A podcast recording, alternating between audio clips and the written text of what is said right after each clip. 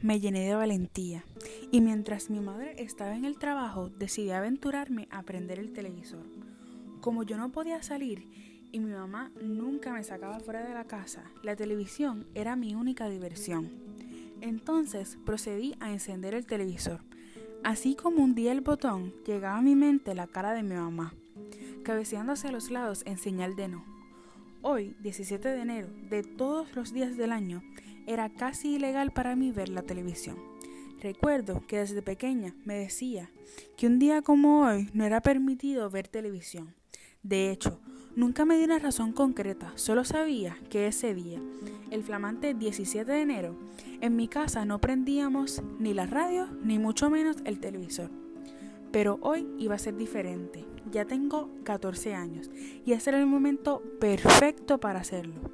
Mamá nunca se iba a enterar y qué es lo más que puede suceder.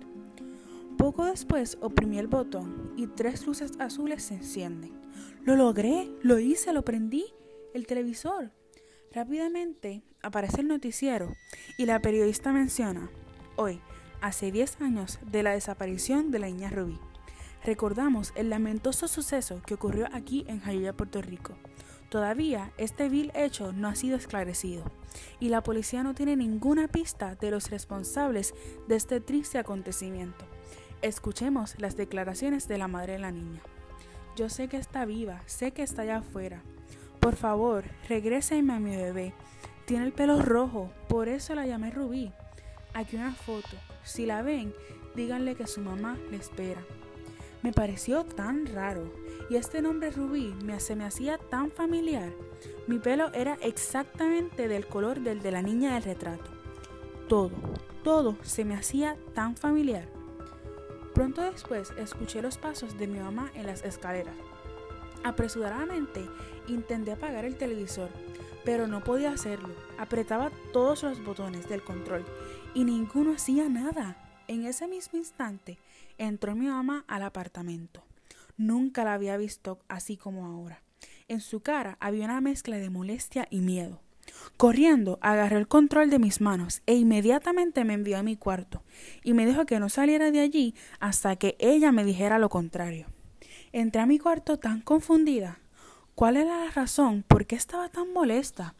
¿Qué era lo que tenía la madre de esa niña que me parecía tan conocida? Nada y todo tenía sentido.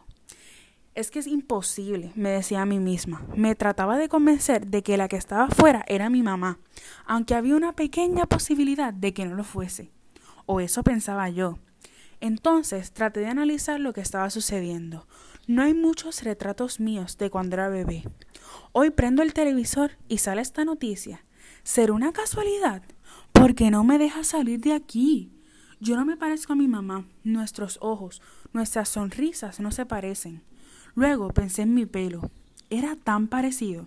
No era como cualquier pelo rojo, era un rojo particular. Y ya estaba convencida que la niña de la fotografía era yo.